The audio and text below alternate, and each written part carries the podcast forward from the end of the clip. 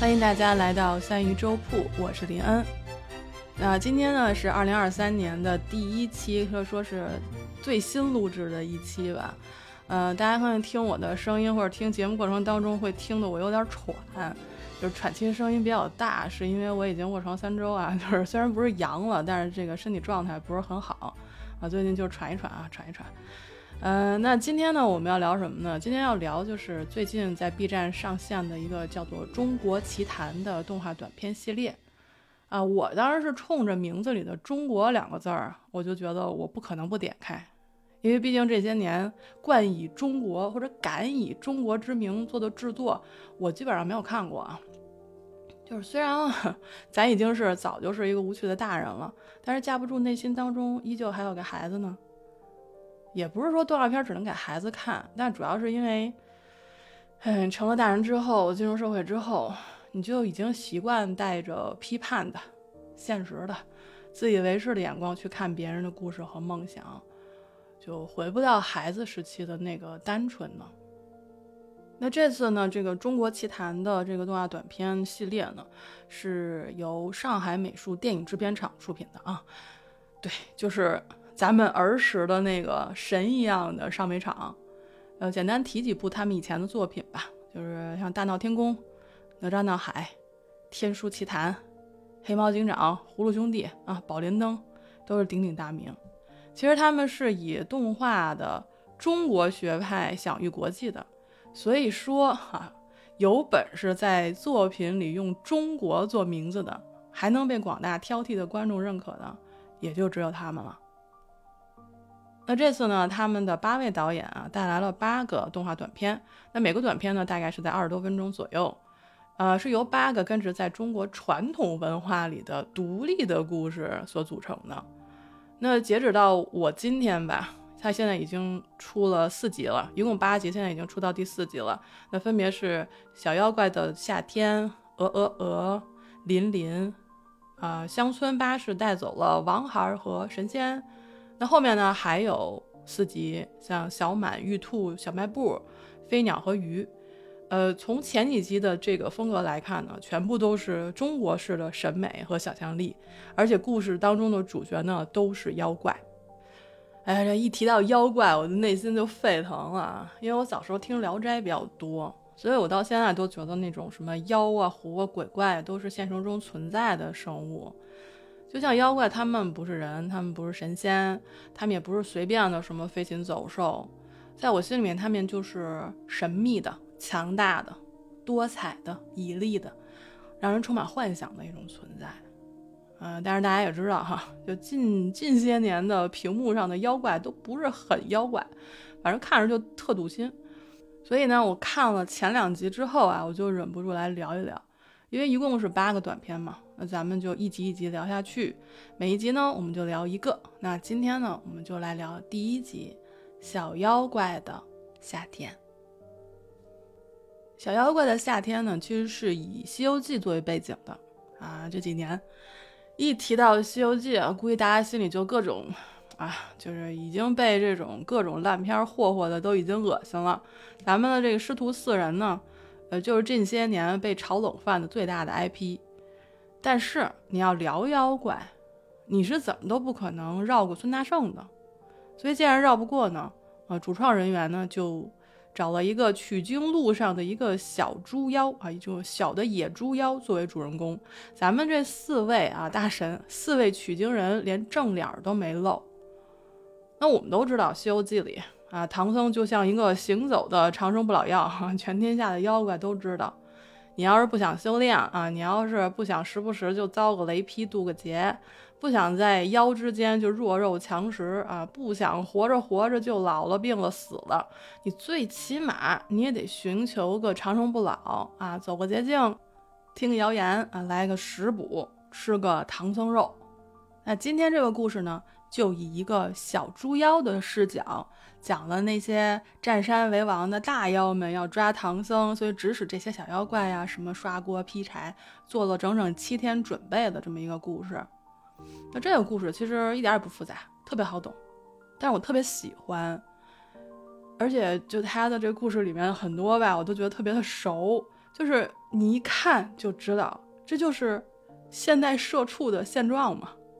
那小猪妖所在的这个浪浪山呢，就好比一家公司。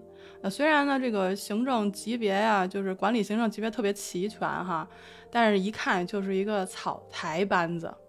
首先，他们顶头的啊，董事长就叫大王，他也没个名字就叫大王啊，基层员工也都没怎么见过他的面儿。那我们随着小猪的视角呢，也只看到了大王的盔甲。那看着呢，块头是不小的，但是这个也没个江湖名号，你很难看出来这是这个九九八十一难里的哪一难。所以我估摸着以这个大王的级别呢，估计八十一难里头是轮不到他的。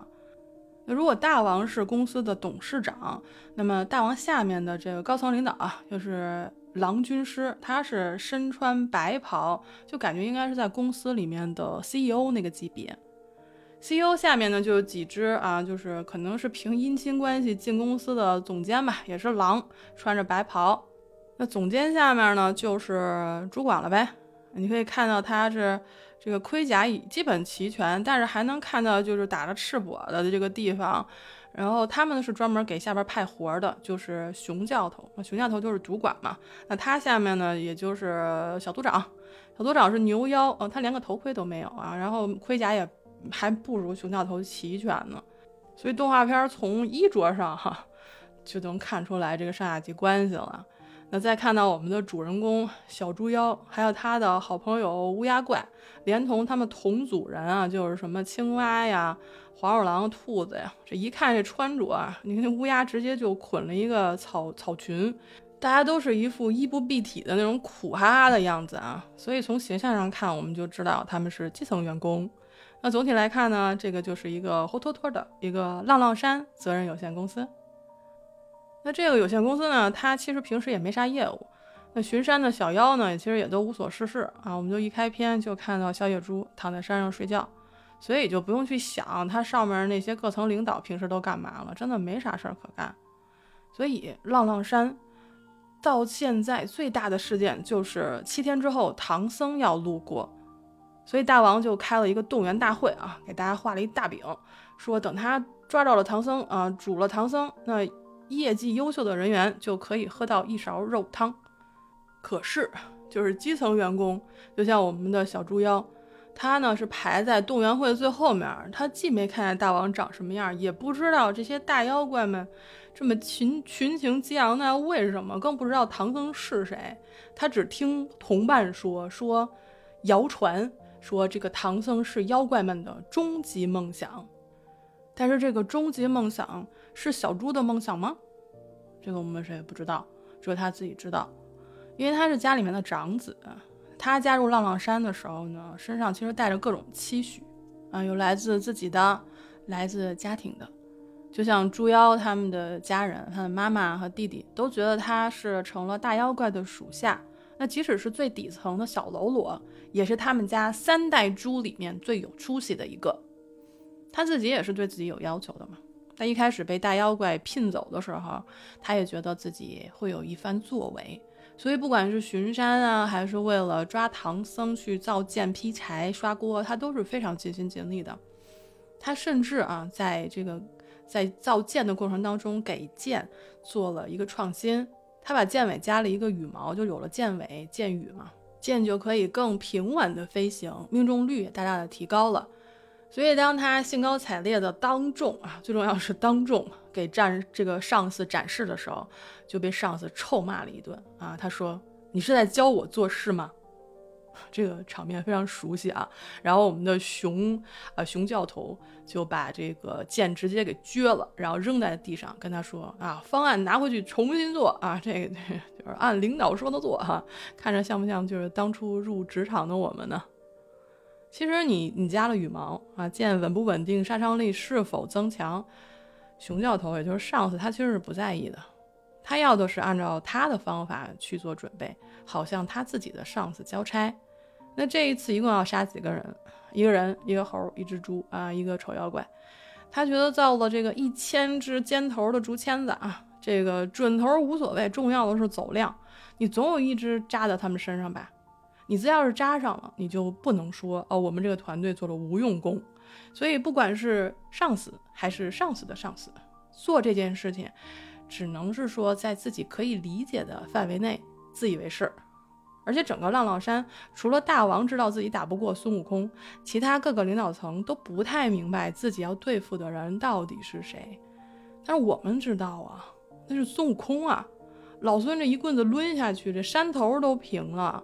即便你有弓箭又怎么样？即便你造了一个自以为是的啊，用一棵大树做了一个神神秘秘的陷阱，我们都知道这个是对孙悟空一点用都没有的。可是他们不知道。也就是说，其实他们，当然包括有我们自己，就是每个人其实都是在自以为是的这个圈子里面转悠罢了。哎，觉得越说越丧呢。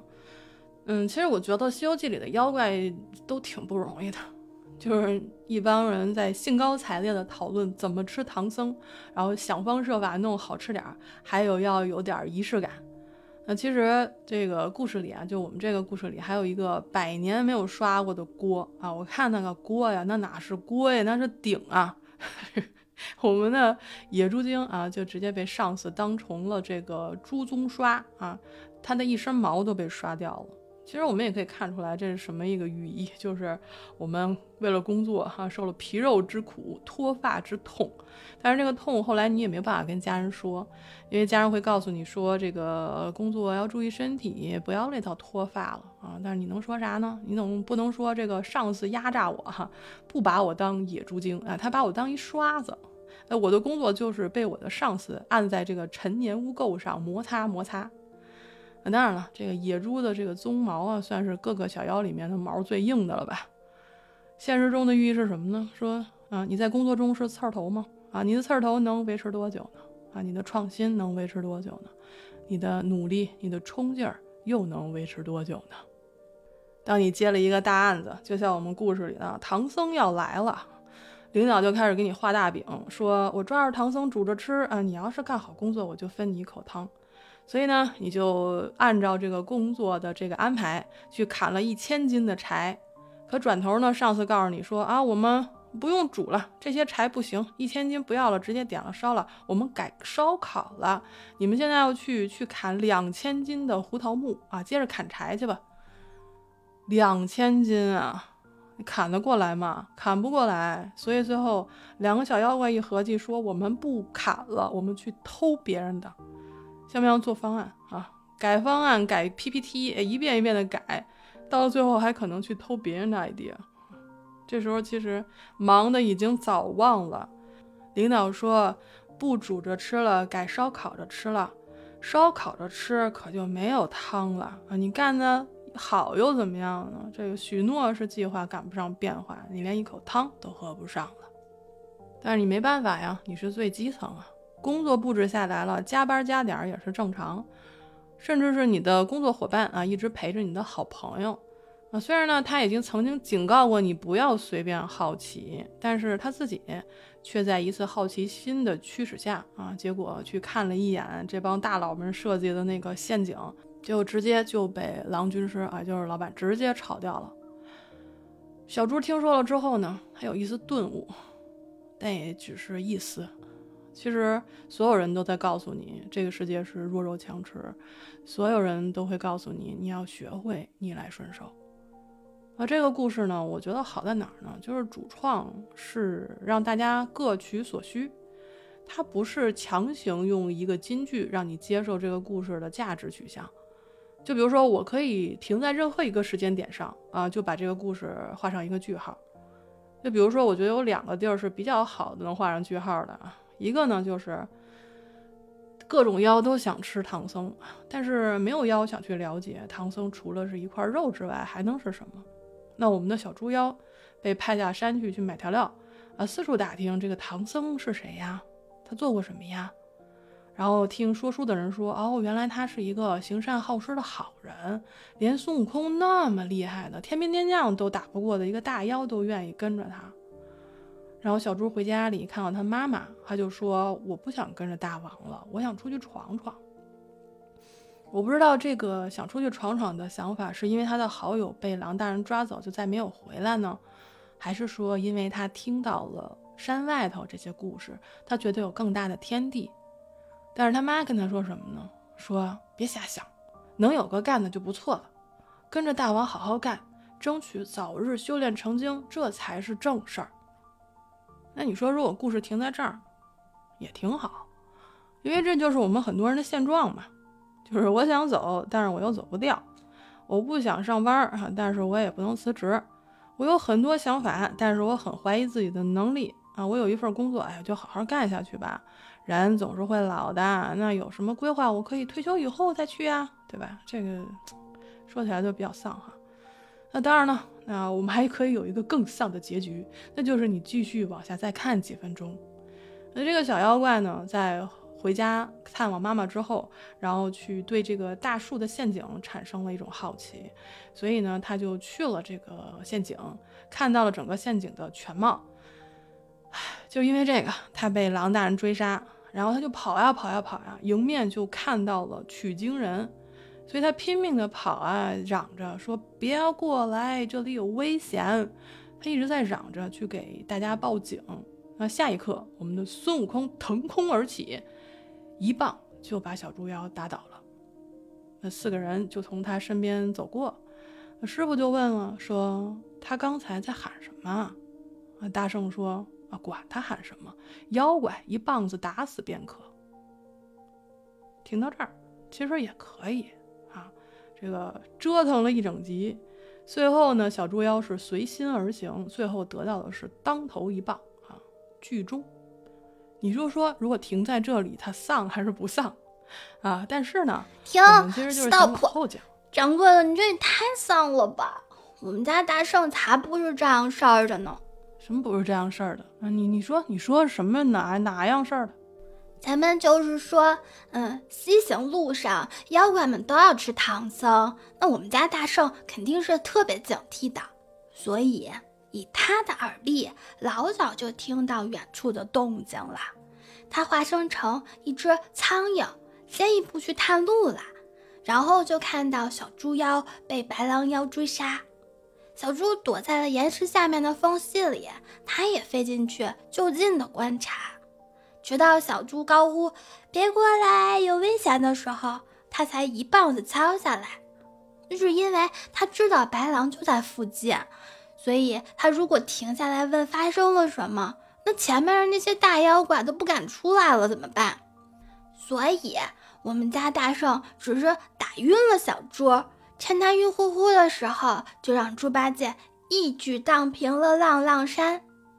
孙大圣才不是有勇无谋的莽夫呢，怎么可以随随便便就杀妖呢？他自己也是妖怪呀。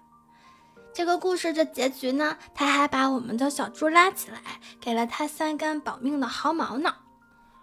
啊，所以你很喜欢这个故事的真正结局，对不对？当然喜欢，特别喜欢。你难道不喜欢吗？喜欢啊，那不喜欢我费那么半天讲什么呢？那你还讲那么丧？我我不是刚讲了丧的一半，你就跳出来了。我不丧那一半还没讲呢。呵，哦，那那那你继续继续讲呗。我继我继续讲个屁！我这结局都让你剧透了，我还讲啥？哎，那我不是着急来的吗？你你讲讲讲讲，我也想听不丧的那一半。哎呀，你就就搅和吧，你就。啊，其实呢，我们这个看妖怪的故事嘛，我刚才讲的都是妖怪。那我们总觉得妖怪的故事设定呢，一定要奇啊，意义一定要深，结尾一定要让人猜不到。那我估计一定会有人觉得啊，说这个大圣一棒子把这个猪妖打死了啊，这个才够深刻啊，够疯批，够暗黑，够现实，够发人深省。但是我们回来想一想，就是如果一股毁天灭地的力量。只是如此轻易地碾压了一条如同尘埃的生命，那这样的结局能有什么力量呢？至多就是让我们自以为是地站在了不知道哪里的高地啊，自以为懂得了弱肉强食的自然法则，然后说：“你看，这样才是真相。”如果孙悟空一棒子打死了小猪妖，那孙悟空只能是一个法力高深的猴妖。如果单以力量论输赢，神仙压制妖怪，妖怪压制精怪，精怪压制人，弱肉强食。你弱小，你活该，你不够强大，就只能被征服。如果逆来顺受，那我们这个国家早就不在了，中国的文脉和精神早也就断成了七八九十段了。那我们反过来看故事里啊，猪妖乌鸦怪，那可以说是社畜的典型代表了。那他的上司熊教头、狼大人，他们其实也只不过是高级一点的打工一族，他们自己也要完成劈柴、刷锅，为这个从来没有出镜的大王造盔甲、擦盔甲这种工作。他们上班打牌偷懒儿，然后私下里议论大王打不过孙悟空啊，这个 非常现实。那我们可以看说，这群妖怪其实没有一个真的修炼成了大妖。但是你随便单独拿一个出来，他们哪一个又不是从飞禽走兽历尽千辛万苦，成了一个稍微拿得出手的精怪呢？我不知道，如果有人看过啊，这个小妖怪的夏天，大家会看到这个熊教头的头上有一个鸟头的骷髅作为一个装饰，或者说是一个什么帽子之类的吧。但是，一只熊为什么只戴了一个鸟头的饰品呢？那可能是他曾经最引以为傲的战利品是这只鸟，那没有人知道这只鸟的来历，也不知道那么大一块头啊，戴了一个那么小的头饰，到底他的骄傲是什么？所以我就想说，如果我们能慢一点，然后静静的去细看这些平凡的妖怪，我们会发现他们各有各的精彩，各有各的故事。毕竟这个世界上只出了一个孙悟空。但即便是他，也是丹炉烧过、大山压过的；即便是压他的那一位，也是曾经忍饥挨饿、遇到过生老病死的。我们驱行在人生这个亘古的旅途，在坎坷中奔跑，在挫折里涅槃，忧愁缠满全身，痛苦飘洒一地。我们累，却无从止歇。我们苦，却无法回避。但是我们要知道，丧本身是没有力量的，对现实的妥协也不会带给人力量。真正有力量的，是那些曾经被杀死过上百次的灵魂，是墓碑上那些已经离开这人世的名字，是在明白善良之前必然要经历的失去，是敢于悲伤的醒来。是在阴沟里依然仰望星空，是不必等待炬火在黑暗中燃起的萤火，是自由勇敢，是善良，是真理，是风雨如晦鸡鸣不已，是且将新火试新茶，诗酒趁年华，是青山绿水，百草红叶黄花，是看清生活的真相，依然热爱生活，绝不是。自以为已经看清了现实，心安理得、丧气的活着。我们以前也曾经做过几期节目，包括我们在直播间里也经常会聊，说我们到底要写出怎样的故事去讲给我们的孩子听。那上美厂的作品呢，一直是为艺术而创作，是为儿童服务的。那作为观众的我们。